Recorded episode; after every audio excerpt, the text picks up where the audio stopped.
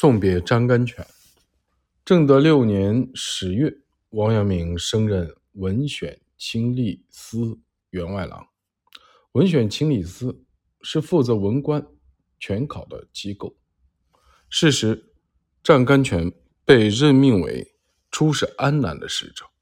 在京城的时候，王阳明一有闲暇，必会去拜访张甘泉，二人同行同饮，切磋学问。一起为复兴圣学而努力。虽然经过二人的努力，复兴的圣学已经出现了曙光，但朱子学依然是社会的主流的思想。战甘泉离开京城前往安南，必然会给圣学的复兴带来不少障碍。王阳明对此深感忧虑。王阳明特意为战甘泉写了两首题为《别战甘泉二首》。的送别诗，寄托了自己依依惜别之情。王阳明在第一首诗中写道：“行子朝欲发，驱车不得留。驱车下长坂，故见城东楼。远别情已惨，况此艰难秋。分手绝可量，涕下不可收。车行望见杳，非哀。”月曾秋，时回其路侧，孰知我心忧？诗中的“艰难”二字，以及“孰知我心忧”一句，表达了王阳明在复兴圣学的艰难之秋，面对盟友战甘泉的离去，内心充满了忧虑，非常的痛惜的心情。但是在第二首的末尾，他写道：“结某。”湖水阴，忧期终不忘。已尔得相救，我心亦何伤？世间变搜乎？人命非可长。斯闻天未坠，别短会日长。王阳明坚信圣人之道绝不会坠落，日后自己一定还能和丈甘泉相会。道士就可以选择一块远离尘世的清净之地居住，一起切磋学问。在湛甘泉将要离开京城之际，王阳明在浙江萧山湘湖附近购买了一块山清水秀之地，建了一座草庵，希望自己将来能够和湛甘泉、黄婉一起在此养老。诗中提到的忧戚，这一说就是指这件事儿。除了送别诗之外，王阳明还特别为湛甘泉写了一首《别湛甘泉序》，其中论述了古今学术的变迁，以及湛甘泉和自己的学术的特色。读罢此文，我们能够感受到王阳明对复兴圣学的一腔热情。以下为《别湛甘泉序》全文：颜子墨而圣人之学亡，曾子。为一贯之旨，传至孟轲，终有一千余年而周成续。自是而后，言亦详，道亦毁，西礼亦精，学亦知理无本，而事于外者，亦繁亦难。盖孟氏患杨墨、周成之际，是老大大行。今世学者皆知宗孔、孟。见杨莫拼是老圣人之道，若大名于世，然吾从而求圣人不得而见之矣。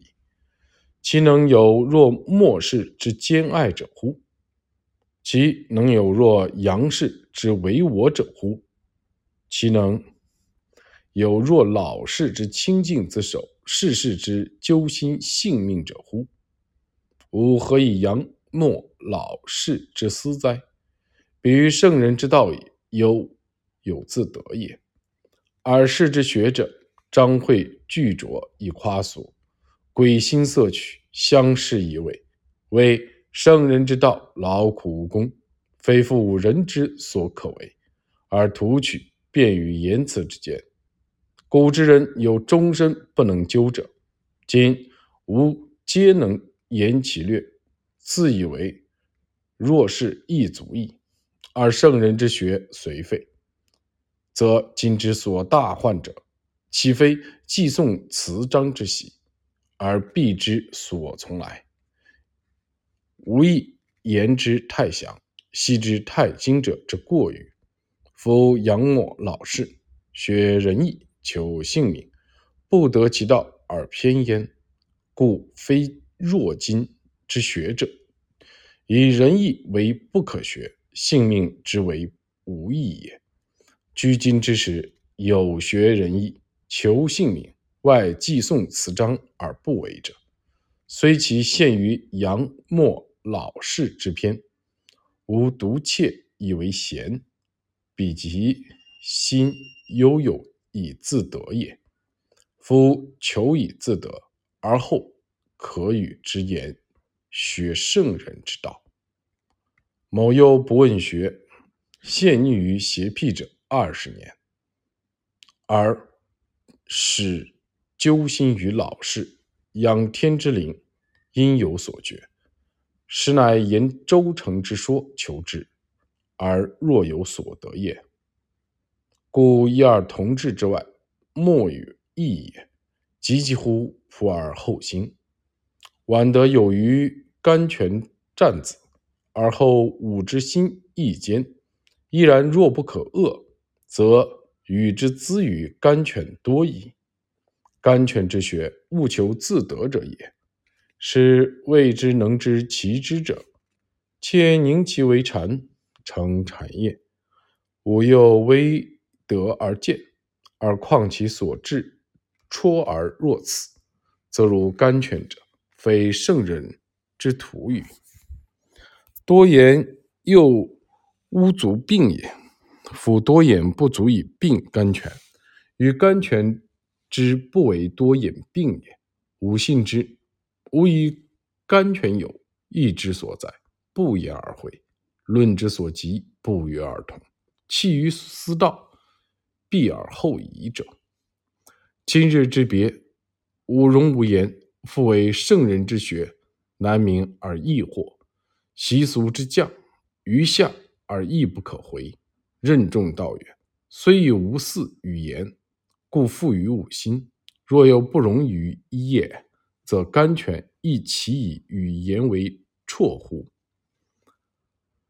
由此文可知，王明只是言及了周敦颐和程颐，丝毫没有提及朱熹。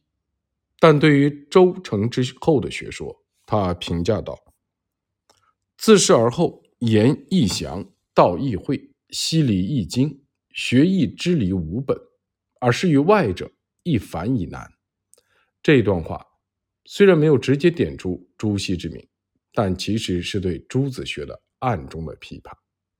朱熹的辩友也曾批评朱子学陷入知理，并且强调做学问要注重自得。自得一词始自孟子，后来程颢和陆九渊对此极为推崇。王阳明在《别占甘泉序》一文中暗中夸赞了陆学，却没有直接点出陆九渊的名字。后文我们还将详细的介绍王阳明。当时对朱陆同义论的见解。